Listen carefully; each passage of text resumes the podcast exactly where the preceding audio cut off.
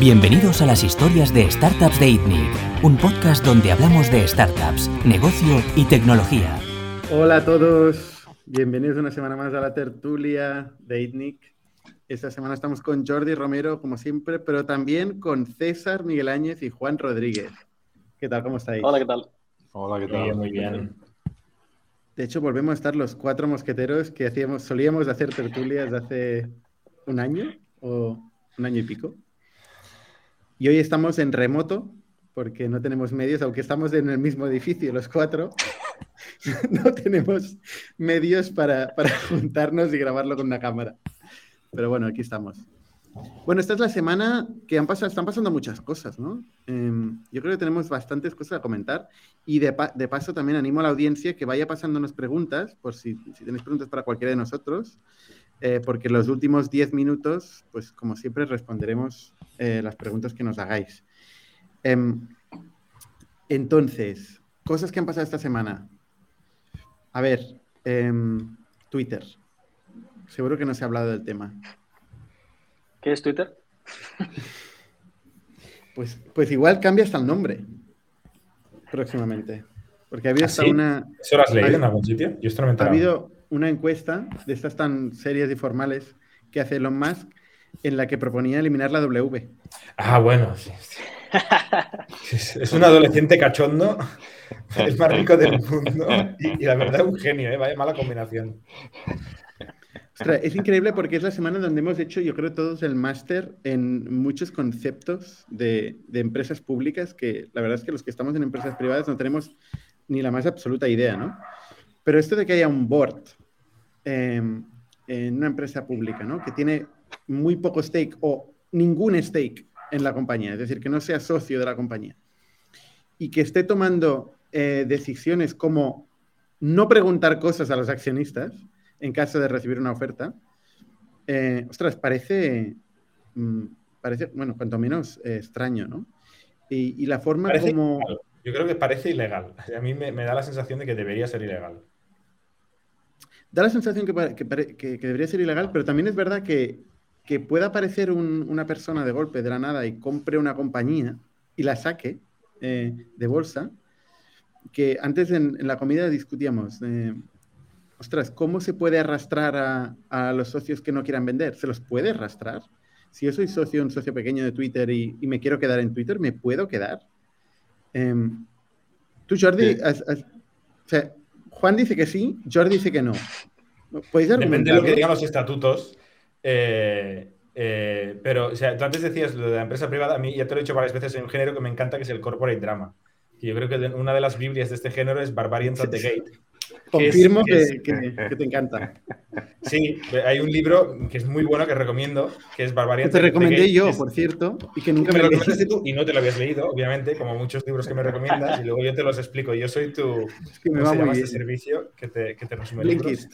Soy tu Blinkist. Eh, pues este es, eh, aprendí mucho sobre, sobre este tipo de conflictos, ¿no? Porque pues, es sobre LBOs, ¿no? Leverage Buyouts, que es precisamente este tipo de historias, ¿no? Donde viene un, vikingo, un hostil, y, adquiere una compañía eh, en contra de, de management, eh, o a veces management va a buscar un socio y echa otro socio. No sé, hay mucho drama realmente en este tipo de, operaciones hostiles em, en contra de alguno de los stakeholders clásicos, que es lo que está pasando aquí. O sea, viene un socio nuevo y va en contra de lo que quiere hacer el management o lo que quiere hacer el, board, que son entidades diferentes. Y hay muchos matices que nosotros no sabemos y lo peor, perdona, es que Elon Musk tampoco. o sea, Elon Musk está haciendo ofertas sin aparentemente acabar de saber cómo funcionan este tipo de detalles, ¿no? Como me quiero llevar, dice cosas como me quiero llevar a todos los socios que pueda a la compañía privada, eh, que no hay un mecanismo conocido para hacer esto, eh, o, el board diciendo voy a decidir yo eh, y me la resbala lo que digan los socios, que tampoco queda del todo claro que, puedan, ¿no? O lo que, lo que yo creo que es un buen resumen de lo que va a pasar seguro en Twitter es eh, lawsuits ¿no? o demandas a porrón eh, a Elon Musk y al board. Hagan lo que hagan a partir de ahora. O sea, los que van a ganar son los abogados seguro. Fíjate que has hablado de tres entidades, ¿no? Management, em, el board. el CEO y el equipo ejecutivo. Y luego los socios, ¿no? Que podríamos en España le, llamamos la Junta, la Junta General. Em, entonces, de golpe, o sea, hay intereses contrapuestos, ¿no? Dices, alguien puede comprar, pero en contra del management o en contra del board. De entrada, el board tiene un interés porque ellos cobran en cash y en acciones, ¿no? Cada mes o cada año por estar ahí sentados. Y tienen un poder y un estatus social brutal por estar en el board de Twitter, que al final es una cosa también interesante. Si quitas a Jack Dorsey, que está en el board, creo que le queda un mes o dos ya no, de board. Ya no está, si ¿no? quitas, creo que le quedaba un mes, pero si le quitas, tienen un 0,17%, más o menos, no sé el número exacto, pero un 0, de la compañía. O sea, están representando, muy pocos socios están representando el 100% de la compañía, ¿no? No hay, no hay la correlación que hay en muchas otras empresas, donde el board a veces es el 30, el 70% de una empresa. El board en realidad representa a todos los accionistas, en teoría, supuestamente representan a los accionistas. Es como, perdóname que lo diga, como los políticos nos representan a nosotros, ¿no? es un poco lo mismo, es decir, otra cosa es que lo, ¿eh? claro, y lo pueden hacer con un porcentaje muy poco, muy pequeño de los votos, sí. pero te representan al 100%, ¿no? Eh, supuestamente velan por el interés de los accionistas. Otra cosa es que una vez que estás en el minoritario. Board, Sí, efectivamente. Lo que pasa es que una vez que estás en el board, pues te agarras fuertemente la silla, como tú bien has definido, y no quieres que te saquen de allí porque tienes una serie de preventas, un poder, etcétera, ¿no? Eso es otra cosa. Pero teóricamente deberían estar velando por, por el interés de los accionistas, ¿no? Eh, y, y supuestamente lo que están haciendo cual, ahora. ¿Hay alguna mecánica por la cual eh, una mayoría de accionistas pueda decidir petarse el board y cambiarlo por Elon Musk? ¿O por otra gente? Sí. O sea, no, no lo sé. Sí, sí. O sea, es, es, muy complejo, depende de. O sea, solo para si alguien de la audiencia, porque nosotros somos los cuatro CEOs eh, y hemos estado, estamos en boards y somos socios, con lo cual lo tenemos muy por la mano, ¿no? Pero para hacer una metáfora con el sistema político que decía Juan, ¿no? El CEO es como el presidente de un país, ¿no? Los, los VPs son como los ministros. Eh, el board sería como el parlamento, más o menos, y los ciudadanos serían los socios. ¿no? O sea, hay, este nivel de los ciudadanos eligen un parlamento, el parlamento elige un presidente y un gobierno. ¿no? Es más o menos la Y sí, pueden votar, pueden hacer elecciones los socios y elegir un nuevo órgano de gobierno, pero depende de lo que ya hayan pactado en el pacto de socios. Eh, en el pacto de socios pueden definir el board es mi tío y punto y lo será para siempre. Y si lo firman todos los socios en un momento, esto te lo puedes comer con patatas. sea, hay una junta universal que acuerda ciertas cosas, esto es, y depende de, obviamente de la ley de ese estado. ¿no? Si la empresa es en Delaware, como son muchas compañías tecnológicas, pues depende de lo que diga la ley de, de Delaware. En España depende de lo que diga la ley de sociedades.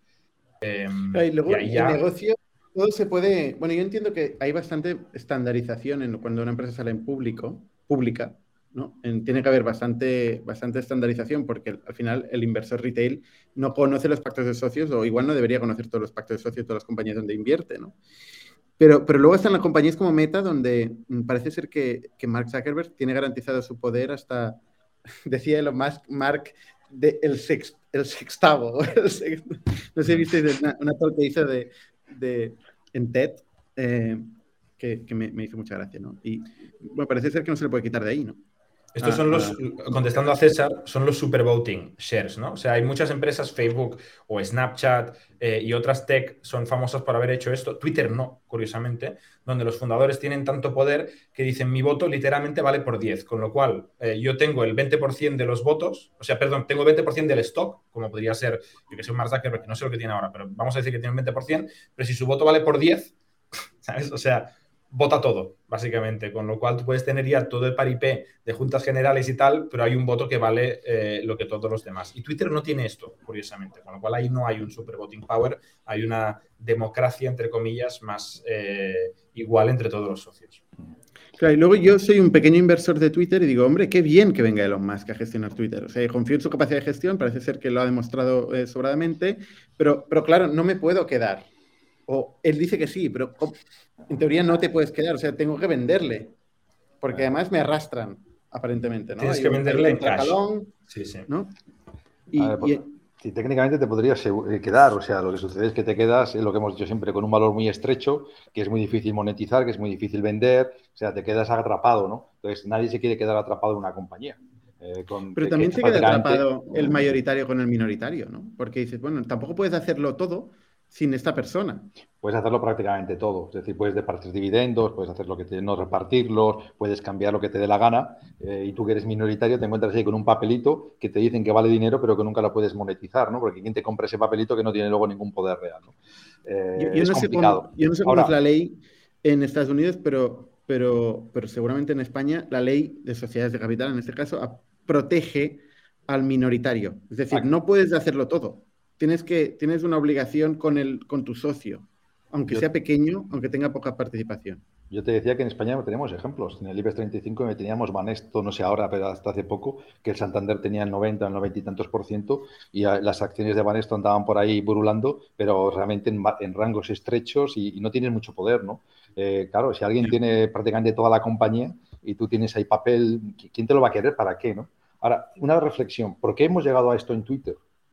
O sea, ¿por, por qué en Twitter? ¿no? O sea, Twitter yo creo que tiene dos problemas. Uno, que es una red social que tiene mucha influencia, eh, pero genera eh, mucha controversia en la manera en la que está siendo gestionada y llevada a cabo como red social. Y la otra es que no son capaces de monetizar toda esa influencia y ese poder que tiene, ¿no? Tiene una capitalización que a muchos, a mí al menos, me ha sorprendido de que fuera tan baja. Yo pensaba que valía mucho más y cuando he descubierto que realmente valía eso, mm, yo, yo, yo me he sorprendido porque... Así querías comprarlo tú, ¿no? Iba a comprarlo, pero desde esta mansión, tío. Se ha adelantado hilo, ¿no? O sea, realmente no hay una correlación entre el poder que tiene eh, y lo que vale, ¿no? Por eso lo ha comprado Elon Musk. O sea, por, por es- eso es- alguien lo ha visto y ha sí. dicho, oye, sí, claro. Alguien que está interesado en la influencia y en, y en reconducir o redirigir este negocio. O sea, realmente yo creo que todo, toda la gente en general en el mundo tech hay, una, hay, un, hay un acuerdo en que Twitter está desaprovechadísimo. Tanto Pensaba que en, decías en, en que Elon Musk es Dios. Que también, que también. Y si sumas las dos cosas, eh, Un poco más polar- polarizado eso, ¿eh? bueno, pero hay una, yo creo que hay una ma- mayoría abrumadora ¿eh? en general de soporte a Elon Musk, desde el mundo techie, que es un mundo muy pequeño, que es nuestra burbujita. ¿eh? Pero, pero iba a Pero decir que, o sea, compara, compara también eh, Elon Musk con cualquier presidente o cualquier líder político, y no quiero entrar en el tema de Juan, ¿eh? pero, pero- Y no hace falta ser Elon Musk, ¿eh? O sea, muchos líderes de empresas que crecen o empresas tecnológicas, comparado con la mayoría de políticos, también hay un delta importante, pero nos metemos en el terreno de, de Juan ahí, de la valoración de, políticos individuales. Pero, o sea, eh, Twitter no solo es que valga poco, es que no crece eh, apenas en número de usuarios, tiene unos problemas de spam eh, y de abuso muy grandes, ¿no? Ah, se ha metido, yo creo que con buena intención, pero con, no sé, con mucho fracaso en moderar, dejar de moderar, censurar, intentar defenderse, o sea, les ha salido un poco todo mal. Eh, y yo creo que no hay mala intención, porque al menos eh, Jack Dorsey, que es muy, muy criticable, yo creo que tiene buena intención de origen eh, con, con las ideas que él ha comentado sobre Twitter, pero se le ha ido un poco la pinza y, y- yo creo que al final se ha ido, se ha diluido mucho en todos los sentidos, ¿no? Se ha diluido en su poder en Twitter y se ha diluido su foco con otras iniciativas que tiene él, eh, Square, Block, que es donde, donde se ha ido ahora con su foco y, y el metaverso y Web3. Y yo creo que sea siempre ha estado muy distraído este hombre. ¿eh? Está- Ha estado en muchos sitios y, y Twitter no lo ha sabido crecer, no ha sabido solucionar los problemas, no ha sabido monetizar. Eh, um, a ver, ahora puede decir muchas cosas y tiene muchas opiniones, pero él ha estado ahí durante mucho tiempo. O sea, las cosas como sean, ¿no? Eh, él se queja del board. Él se queja del board, ¿no? Que con este board no se puede hacer nada. Ya, bueno, pero antes no estaba este board. Y, y él sí estaba, él estaba desde el primer día, ¿no? Sí. Da la sensación de que es un pollo sin cabeza. O sea, es un gran negocio con mucho poder, pero da la sensación de que es un pollo sin cabeza, ¿no? Eh, Bueno, tiene, tiene el Parak. Ahora, tiene la cabeza Parak, que, que va a ser la- el, el mandato más corto de la historia, puede ser, pero, pero cabeza ahora mismo tiene, ¿no? ¿no? no le vamos a dar la oportunidad al pobre Parak de que Bueno, haga nosotros- algo. Desafortunadamente no pintamos nada, pero Elon no se la va a dar. Digo, la sociedad. Nosotros representando la sociedad. bueno, en fin, eh, también hemos hecho un máster sobre lo que es una poisonous, eh, poison pill, poison pill, eh, un concepto nuevo. Bueno, nuevo no es, eh, de hecho es un concepto antiguo, ¿no? De, de- de los 80, creo, ¿no? De los 80, sí. Precisamente después de la fiebre de, de los LBOs eh, y, de las, y de las compras hostiles, eh, viene, viene un mecanismo de defensa, ¿no? que es una cosa que a mí me parece terrible como socio de empresas, que, que un, sin ti, una empresa, sin ti, en este caso un socio del 9 y pico por cien, la empresa, el board, puede decidir que cualquier cosa que haga un socio que pase a más del 15%, le diluye solo a él ofreciendo acciones nuevas con un descuento de la hostia a todos los demás socios, ¿no? Como básicamente es un fuck you. O sea, es un eh, te paro aquí los pies y casi destruyendo valor. O sea, es una cosa que me parece terrible en contra de, una intención muy concreta para protegerse. O sea, es, es, para mí es, no tiene nada que ver con crear valor, es casi eh, destruyendo valor y sobre todo es afincándose ahí y, aquí agarrándose a la silla. Aquí no nos moverán haciendo una ley interna artificial porque sí, que eso es malo, es como las, es como las nomenclaturas, ¿no? ¿Cómo se dice? Los presidentes eh, indefinidos, ¿no? Es como las... ¿Cómo se llama esto? Que, duren para siempre las presidencias. Eh, Mandatos ilimitados, sí. Eh, es, hacer lo mismo, es agarrarse a la silla. Esto es malo para la sociedad, para la empresa, para las finanzas de la compañía y es lo que están haciendo. La típica golfada que solo se le ocurre a los abogados, eh, que son capaces de buscar la ley, darle la vuelta a la puta ley para hacer este tipo de cosas que realmente son repulsivas, ¿no? Es decir, lo que tú acabas de decir, fijar umbrales a partir del cual pues eh, haces un 2 por 1 un 3 por 1 diluyes acciones, haces todo este tipo de golfadas para agarrarte bien a la silla, que es la sensación que causa, ¿no? Y que al final el voto minoritario, el que está en su casa, el que tiene unas pocas acciones, pues se encuentra en la práctica se encuentra pillado por un órgano que no le defiende a él, sino defiende el seguir eh, agarrado a la silla con las dos manos. Es una cosa repulsiva, pero efectivamente no da valor al, socio, no da valor a la compañía, no da valor a nadie, pero es la típica cosa que se le ocurre. Pero es legal, pero, es legal, y se, ha hecho, se ha aprobado. Pero es legal, pero es legal. Se ha aprobado. Bueno, a ver, eh, hay que ver, o sea, puede ser que algún socio demande al board, ¿no? Va a pasar eh, el, board, esto. El, board tiene una, una responsabilidad fiduciaria con, eh, con todos los socios. Yo creo que es legal, ¿eh? Incluyendo que quiere cobrar, en que quiere comprar más del 15%. Tiene una responsabilidad para ese socio y hace una, una nueva cláusula contra este socio, ¿no? Con lo cual ya de entrada su, su fiduciaridad eh, Yo creo que no puede, no puede, ser legal, ¿eh, Juan? No puede ser legal. Es que no es contra este socio. Lo que, lo que dices es, mira, si pasas del 15%, que el único que va a pasar del 15% es Elon Musk, ¿eh? pero no es contra él, es contra cualquiera que pase del 15%, entonces lo que hacemos es... pero es alterar el mercado libre de transacción de, acciones, ¿no? O pero, sea, esto lo ha hecho Papa y lo ha hecho otras empresas en el pasado, ¿eh? O sea, esto no es nuevo, ¿eh?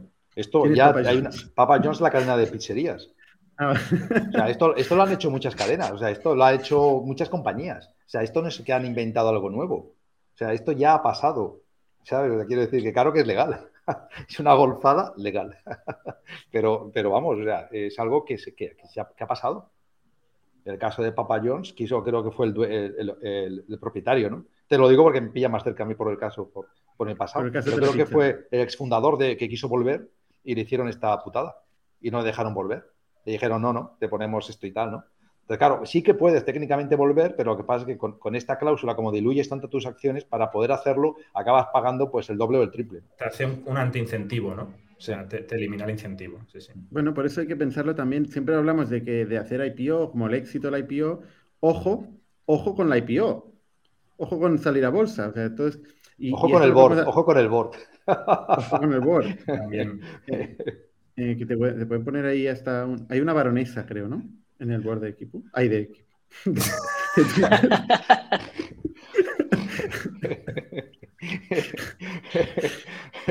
creo que no, en el equipo creo que no hay baronesas. Y los más compra equipo, ¿no? no se lo puede permitir.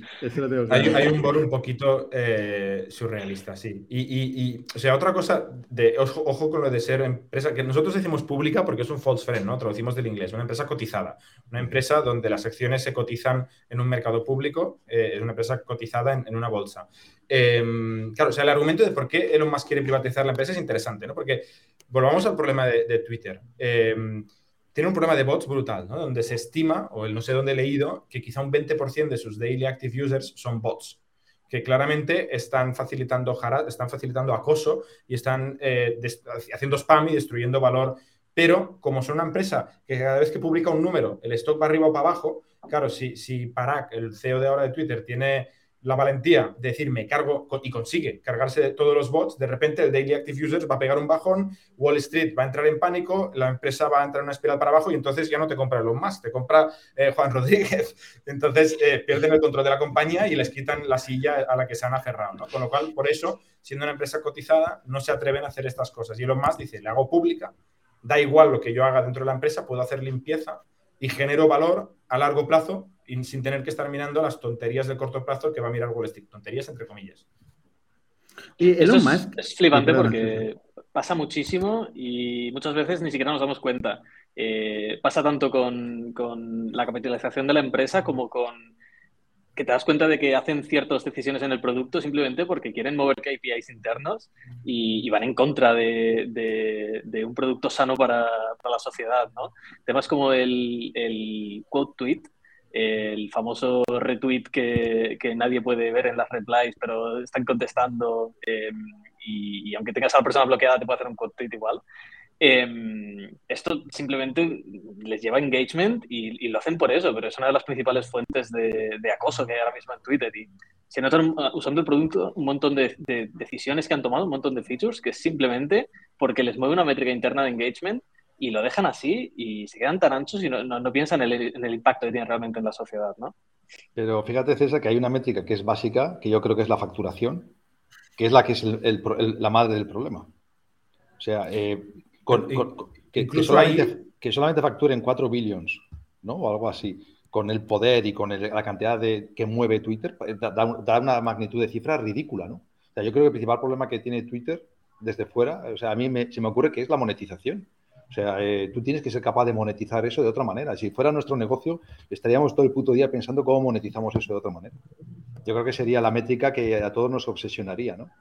Eh, al menos a mí, ¿eh? ¿eh? Yo creo que esa es una, una, cosa que si él, Elon Musk, va a Twitter, lo va a intentar monetizar de alguna manera, o con suscripción, o va a intentar monetizar de alguna manera. ¿no? Pero eso has dicho tú, con suscripción, por ejemplo, ¿no? Si tú ahora haces un cambio de, business, de modelo de negocio y vas de anuncios a suscripción, a corto plazo vas a pinchar, seguramente. Entonces, eso vuelves. A Wall Street te cruje. Si a corto plazo bajas el número de, de 4 billones, que ya dices que te parece poco por la influencia que tiene Twitter, y esto lo van empeorando mientras construyen un nuevo modelo de negocio, vuelven a lo mismo, ¿no? Eh, baja el valor y llegan los piratas y les pueden echar del board, pueden cambiar el CEO, pueden comprar la empresa. He de decir que en, defensa del management de Twitter, eh, hace un poco de abogado del diablo, eh, sí que están haciendo experimentos de este tipo y sí que han sacado cosas como, eh, parece que los super followers o algo así, eh, donde sí que entran en, otros modelos de, monetización que no sean basados en anuncios. han estado haciendo experimentos en, pues sacando distintas líneas de producto, ¿no? El tema de el juntarse el competidor que hicieron para Clubhouse. Eh, correcto. Eh, sí que han ido moviéndose, intentando probar varias cosas. Eh, pasa que seguramente estén yendo mucho más lento de lo que, de lo que deberían. Hicieron un, producto tipo, creo que se llamaba Vine, que era tipo el TikTok, y lo, lo, chaparon, lo cerraron porque no, no conseguía despegar.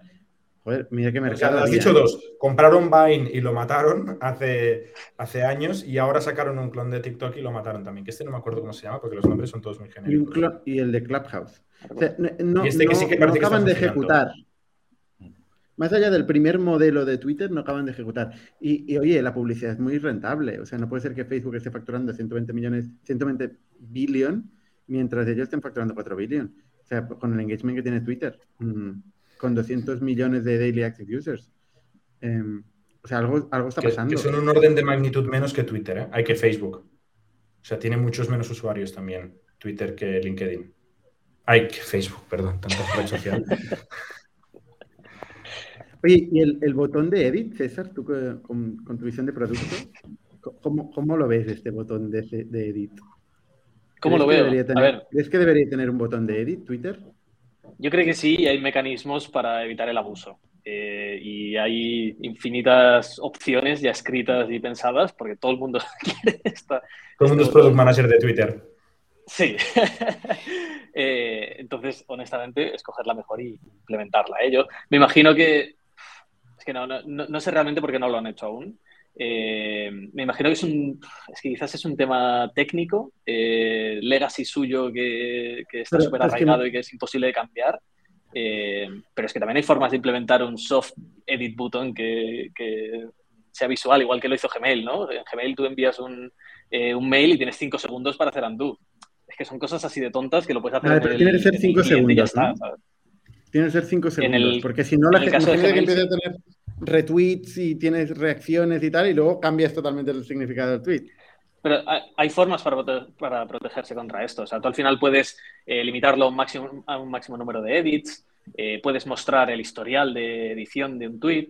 Eh, o sea, te puedes proteger contra este tipo de abuso. pasa que yo es que me, quiero imaginar que es, algo, es algo a nivel técnico, pero es que no, no tengo ni idea de por qué no lo ha hecho. ¿Tú, César, sigues siendo un usuario activo diario de Twitter? a nivel de consumidor, sí. No suelo tuitear mucho, la verdad. Solo hago spam. Pero lees. Leo mucho, la verdad que sí. Lees en Twitter. Y tú, tú, llevas en Twitter desde que desde antes de que se creara Twitter casi, ¿no? Fuiste el usuario uno de Twitter, ¿no? No, el uno no, pero me parece que el primer usuario que me hice en Twitter fue 2007. Sería, no sé, el 5 millones, algo así. es Jack y César. Sí, sí, éramos poquitos. 2007 era early. Yo, lo acabo de, yo lo acabo de mirar marzo de 2008. Y tú tenías 12 años en 2007. 2007, no, 14. Hostia, lo he dicho así a lo loco, pero casi. Pues casi, casi. Pero además tú tenías una comunidad, en aquel momento había pues los cuatro frikis como tú, que, que usabais eh, Twitter, y erais una comunidad, erais, una especie de, foro. Totalmente. es que al final éramos, yo creo que menos de, no sé, 2.000 personas las que en aquel momento en España usábamos Twitter. Iba a decir en España. ¿Tienes quedadas? ¿Tienes quedadas? Bueno, yo no estaba en ninguna quedada de esas, pero seguramente alguien las hacía. Eh, pero sí, sí, ¿no? La, comunidad era muy pequeñita y desde luego era un Twitter muy distinto al, al de ahora. También la influencia era muy distinta a la que tiene Twitter hoy en día en la sociedad. Qué bestia el, cambio, ¿eh? O sea, una, funcionalidad tan básica, ¿no? Tan chorra como decir, oye, publica 140 caracteres. al principio pensando en, en publica lo que estás haciendo ahora, que eso es lo que te preguntaba el placeholder, y cómo la gente lo empezó a, a utilizar para este concepto que no existía, que era el microblogging. Eh, y, cómo esto ahora es algo indiscutible, que pues, básicamente cómo se comunican los gobiernos, cómo se amenazan los países entre sí, ¿no? O sea, es, una cosa que, te explota la cabeza. Y es un poder, como decía Juan al, eh, principio, ¿no? Brutal. Em, y, yo creo que está un poco ahí la raíz también de la, de la disputa, ¿no? O sea, ¿quién se queda con este poder? ¿Quién lo garantiza? Y todo el mundo, bueno, hay mucha gente que, estamos, que pensamos que Elon Musk va a hacer un buen uso de este poder, ¿no? Yo, fíjate, no, sé si va a hacer buen uso, pero creo que es imposible que haga peor uso del actual. O sea, yo es que creo que es. Yo me agarro a que es un rayo de esperanza, ¿no? Porque, claro, está tan, está tan mal ahora mismo eh, el uso, bajo mi punto de vista, ¿no?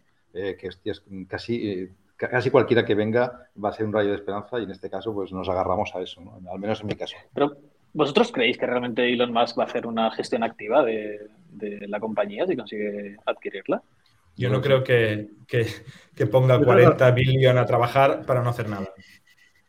Sí, yo creo que le da un poco igual el dinero. Aparte que no lo tiene este dinero, ¿eh? ¿eh? Esto es otro tema. Bueno, pero, funding secure. lo tiene. Entre, nosotros cuatro lo ayudamos. Tiene, acciones de SpaceX y de Tesla. Claro. Que si las empieza a vender, quizás se van a la mierda, volviendo a ser. Bueno, SpaceX es Claro, claro. Pero, por eso, por eso hace préstamos. Sí, sí, pero ya tiene, no sé si 10 billones de préstamos, ¿eh? O sea. Está un poquito endeudado ya. No sé dónde leí que lo, había conseguido ya todo, ¿eh? Ah, dices para Twitter. Para Twitter. Yo digo antes que. Ah, antes de Twitter, ok. O que ya estaba muy endeudado. Lo, dijo él mismo, pero no se lo cree nadie.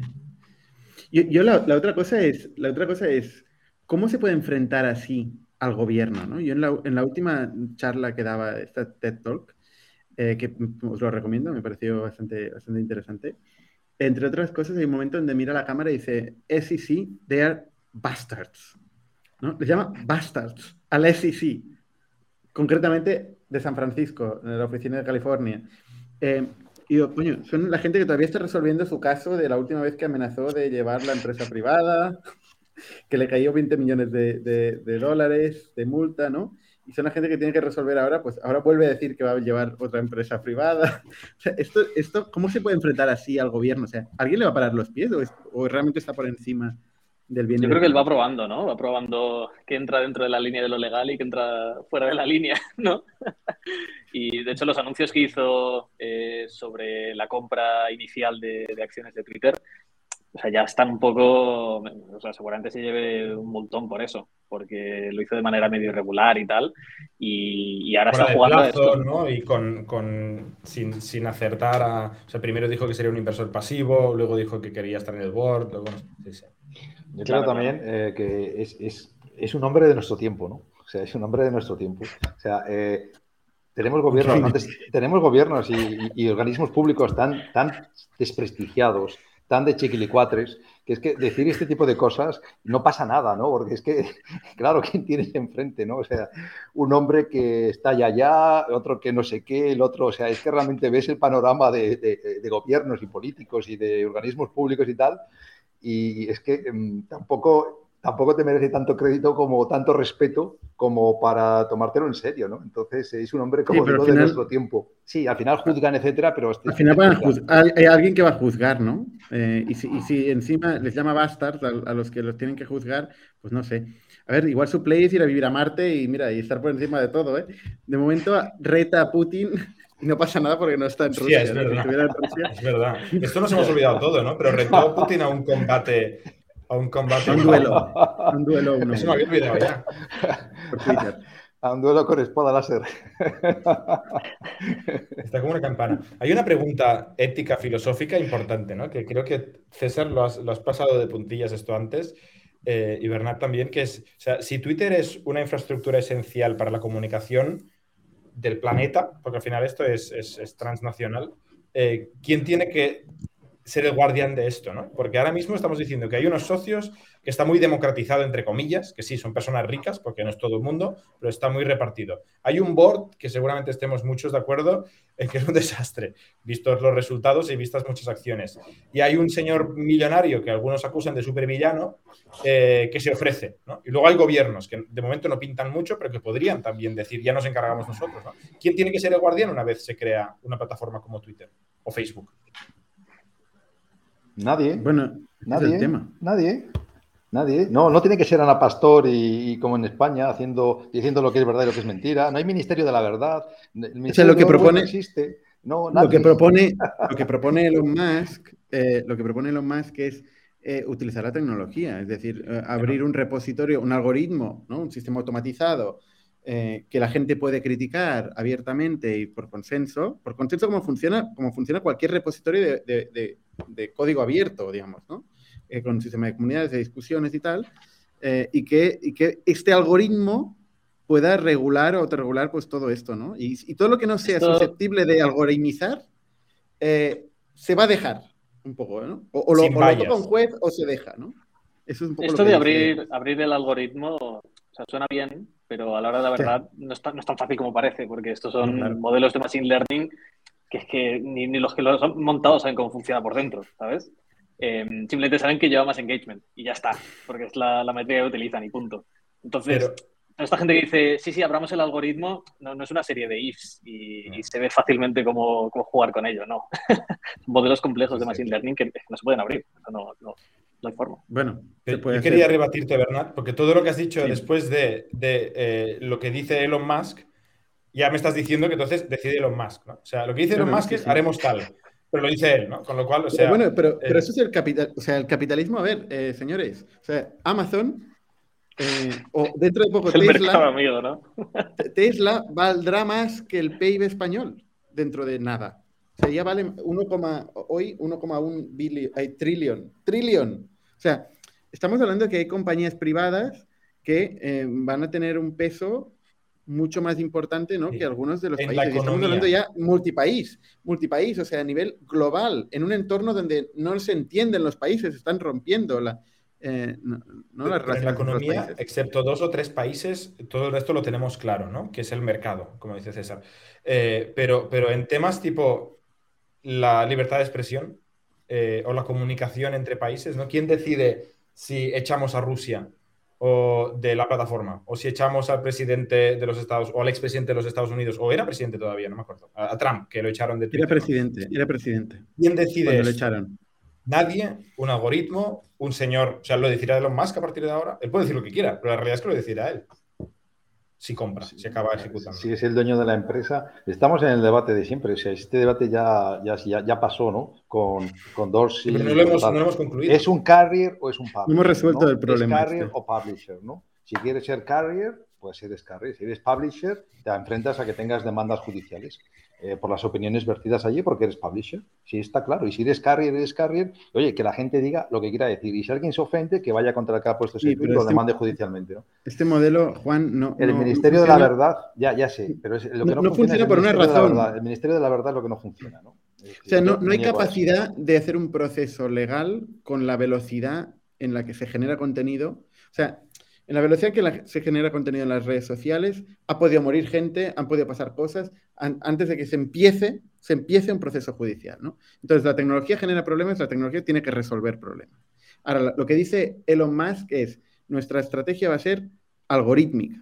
De la misma manera que dice, oye, los coches autoconducidos son algorítmicos. Oye, que te pueden matar, ¿eh? El algoritmo de Elon Musk te puede matar también, ¿eh? Directamente, físicamente. Ya no es la libertad de expresión, ¿eh? De hecho, hace poco han muerto eh, una pareja, ¿no? de hecho, se ha quedado, em, la, mujer murió y el hombre se quedó parapléjico, ¿no? Y parece ser que fue un error del algoritmo de Tesla, ¿no? Bueno, pues esto es cómo creemos o cómo confiamos en la tecnología como forma de solucionar los problemas de, de la humanidad en el futuro, ¿no? ¿Cómo responsabilizamos a la tecnología? ¿no? Que esta es la pregunta clásica de quién va a la cárcel ahí si ha habido un error. ¿Es el programador? ¿Es el CEO? ¿Es el socio de esa empresa? ¿Es el, el que ha decidido confiar en la tecnología? Que eso no está resuelto. Juan, digas que ya, nosotros lo podemos haber discutido, pero no está resuelto. Claramente está que no está resuelto. No, yo, lo, que creo es que, yo lo que creo es que Twitter debe ser un carrier. Yo ya siempre lo he manifestado. Es una plataforma, sin Es un carrier, es una plataforma simple. cada cual Correcto, cada cual vierte las opiniones que quiere y si alguien no está de acuerdo, le demanda a esa persona y ya está. Yo estoy a favor de eso. Esa es mi posición. Yo no creo que Yo creo que esto es inviable, Juan. Yo creo, que es, yo creo que es la mejor opción. ¿no? Es decir, eh, oye, y cada cual que se haga responsable de lo que pone allí. Eh, Twitter ha censurado a mucha gente y no precisamente porque por, por, problemas muy variados. O sea, eh, y ahora mismo pues, Putin, por ejemplo, no está, no está censurado, ¿no? por poner un caso. Y sin embargo, pues a Donald Trump le censuraron, ¿no? O sea, eh, ¿dónde está la balanza? Tuitea? sí. ¿Ah, sí?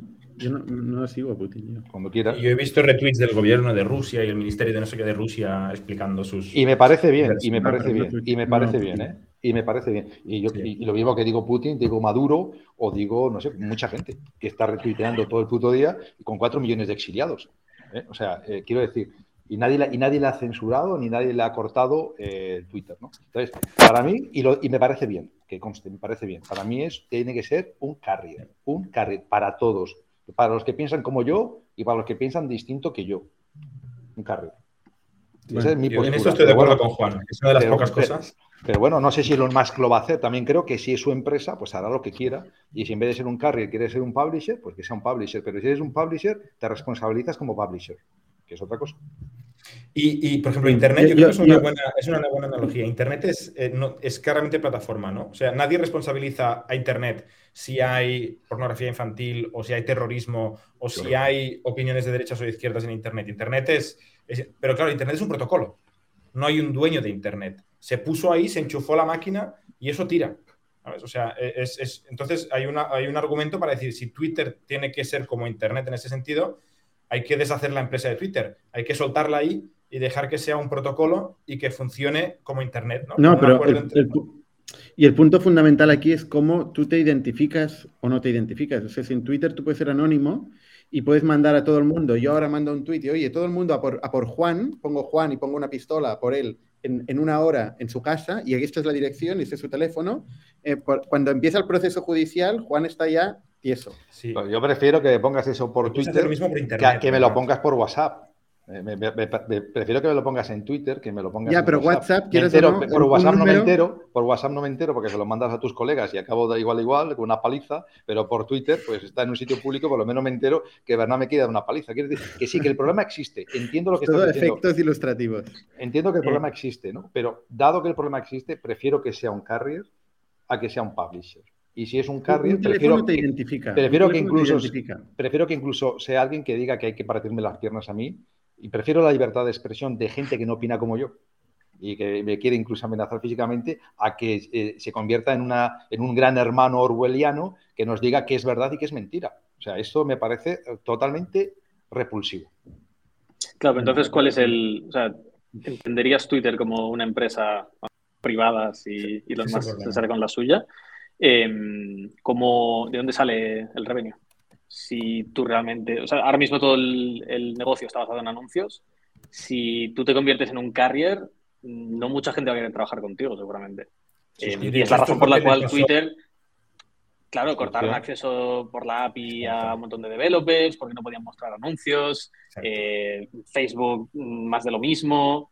al final, ¿cómo, ¿cómo, montas un modelo económico viable junto con... Eh, aquí cada uno puede poner lo que le dé la gana. Porque para mí Twitter debería dejar de existir si, para que esto sea viable. Y se tendría que convertir en lo que dice Jordi, ¿no? En un protocolo igual que, igual que Internet.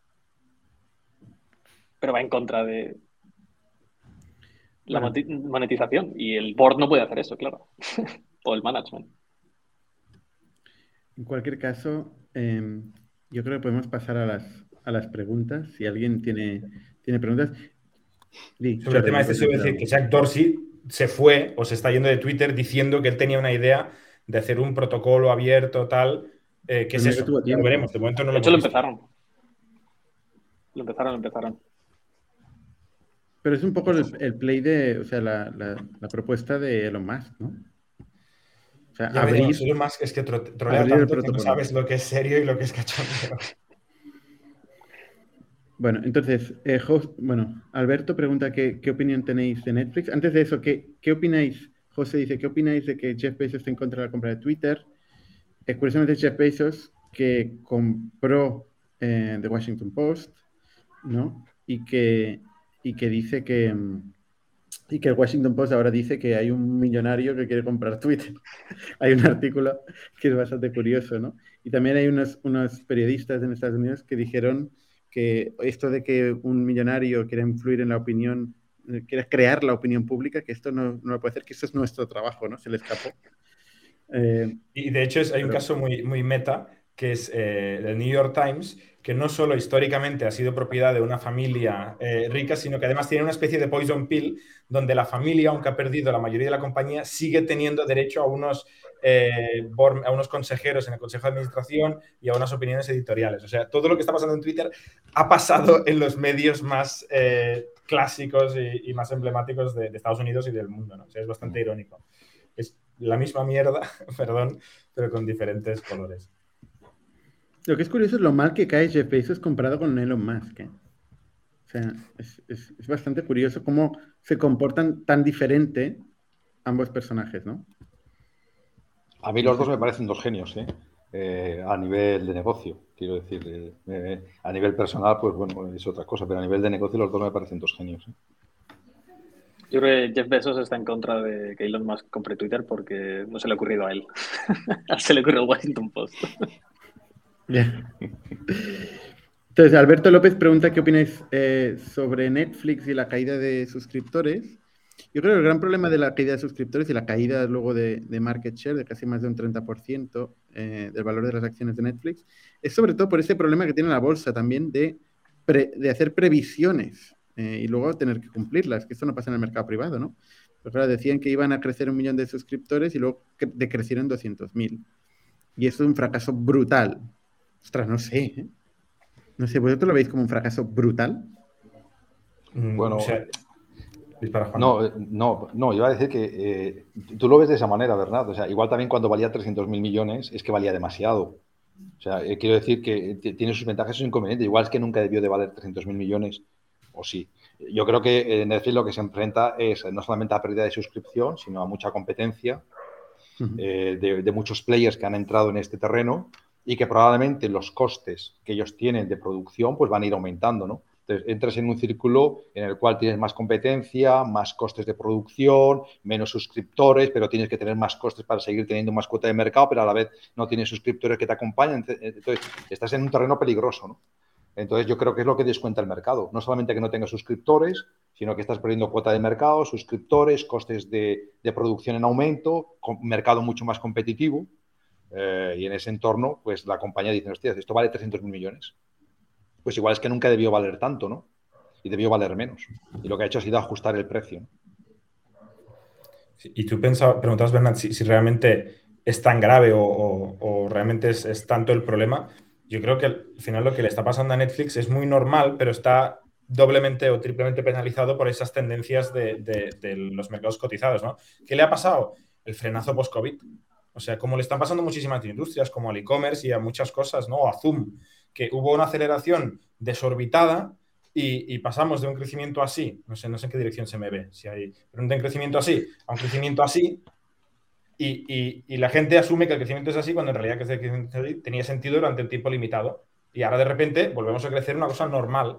Y yo creo que buena noticia que hayamos tenido un supercrecimiento de la hostia los últimos dos años, no era normal, estaba dopado por todo el mundo invirtiendo en sus hogares, pasando muchas más horas en casa, bla, bla, bla, bla, bla, mucha inversión de contenido, flywheel, todo lo que tú quieras, de repente se regulariza, se regulariza un poquito la dinámica, se, deshacen algunos suscriptores que se han dado cuenta que ahora han vuelto a trabajar, han vuelto a salir de fiesta, han vuelto a ir al bar y no están todo el día mirando series, han cancelado la suscripción, además hay miedo de inflación, ajustan el budget en casos, es normal, yo creo. No, no, es que, yo no creo que Netflix tenga un problema, pero, pero ahora lo tienen, porque su, valor de acción ha bajado y, eso pues, puede ser una espiral negativa, ¿no? Eh, y ahora, Yo sí que creo que, aparte de todas estas variables que comentas, eh, yo creo que sí que tiene un problema de producto. ¿eh? Yo creo que la calidad del producto se ha notado que ha bajado, pero, pero drásticamente. O sea, ya no hacen series, o quizás como hacen tantas, tanto contenido propio, están muy diluidos en cuanto a, en cuanto a la calidad pero es que, joder, las series míticas eh, que eran mm, estándar de, Netflix, estandarte, perdón, de Netflix, esto ya está dejando de existir. Entonces, no sé, yo, creo que sí que es verdad que, hay un componente de vuelta del COVID, ¿no? Em, pero, hostia, quizás la gente se está dando cuenta de, mm, mira, quizás Disney Plus me ofrece más calidad por el mismo precio y me quedo con Disney, ¿sabes? O Prime prácticamente gratis. O Apple, o, HBO, o Hulu, o, sea, eh, hay unas cuantas que están eh, compitiendo con, contra, contra esta gente, ¿no? Es que Netflix realmente en su balance tiene, en el pasivo de su balance tiene muchas amortizaciones, ¿eh? O sea, es una empresa muy intensiva en consumo de capital, ¿eh? Pues, hostia, el contenido. Me gustaría saber cuánto eh, al año se gasta eh, y cómo amortiza todas esas, eh, esas producciones, en qué periodo de tiempo tiene que amortizar, etcétera. Pero me gustaría ver su, su, balance. Hostia, tiene que tener un pasivo realmente heavy. Leí un titular el otro día que es muy cruel, pero va muy en línea, yo creo, con lo que estáis diciendo vosotros, que es, se está empezando a valorar a Netflix como una productora de, pelis y no como una empresa tech, ¿no? Un poco lo mismo que le decían a WeWork, que es decir, tú eres una empresa de coworking, no eres una empresa de software. Ahora Netflix, el mercado le está empezando a decir, eres una empresa de producción, no eres una empresa de software, ¿no? Que, Es que la tecnología que ellos tienen se, ha convertido un poco en un commodity. Ahora lo es, cierto. Sí, sí, en realidad. Streaming hay a patadas, todo el mundo. 44 billones en total assets Estoy buscando las, cuentas, ¿no? Y yo creo que lo último es que miré es que gastaba entre 15 y 20 billones al año en, producir contenido. Que no está mal, ¿eh? También por eso también era la, plataforma que más, más cara era. Eh, y ahora pues seguramente se plantearán el precio y se plantearán la compartición de cuentas y buscar otras fuentes de monetización como la publicidad, entre otras cosas. Que ya lo han anunciado, creo, ¿eh? Sí. En el Earnings de esta semana. Oye, la, gente pregunta dos cosas. Una, sobre el casoplón de Juan. Es mío, sí. Eh, es uno de los varios que tengo. es un croma, es un croma, Jorge. Por favor. Y, luego sobre, sobre el traje de pues Está lloviendo en Barcelona, además está lloviendo en Barcelona. No, sobre el traje de Jorge no ha preguntado nadie. El traje de Rico, el traje de Rico. Que veo, las preguntas y nadie ha preguntado sobre esto.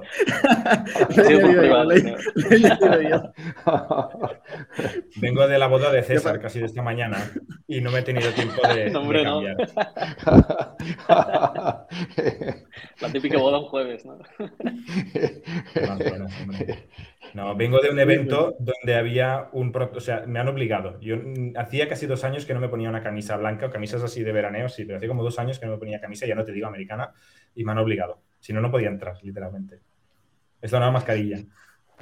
O sea, nada que ver con el board de Twitter, lo desmientes categóricamente, ¿no? Desmiento categóricamente ser, eh, eh, formar parte del ticket Juan Rodríguez Jordi Romero, Elon Musk, para desbancar a nuestro amigo Parag. Dicen que por fin pareces un tío respetable, dicen por aquí. Esto es, no sé si es un halago o un insulto al pasado, pero gracias, Jorge.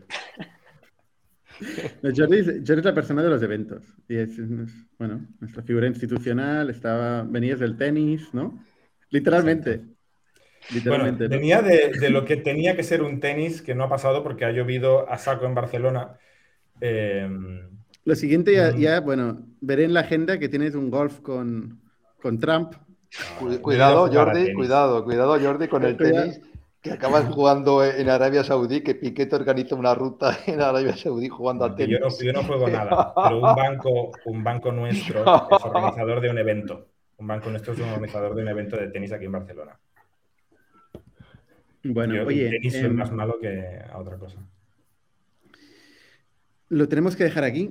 Tenemos la sesión de Pitch to Investors. Además, hoy me, dicen que, que presenta, ¿no? Piché a alguien alguien conocido, alguien bastante, bastante famoso.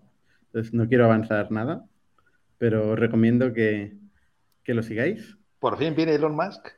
Pues, mejor que Elon? Heredero de. pues nada. Pues sí, os recomiendo que lo, yo recomiendo que lo, lo escuchéis. La gente que me está escuchando, allá vosotros. Bueno, pues nada, eh, muchas gracias a todos y hasta la semana que viene. Somos un ecosistema de startups tech de Barcelona, creadores de Camalún, Kipu y Factorial, entre otras. Ofrecemos más de 5.000 metros cuadrados de coworking a startups y organizamos eventos diarios para discutir negocio y tecnología hasta la saciedad. Desde ITNIC Fund invertimos en equipos con capacidad de construir grandes productos y negocios. ¡Te esperamos!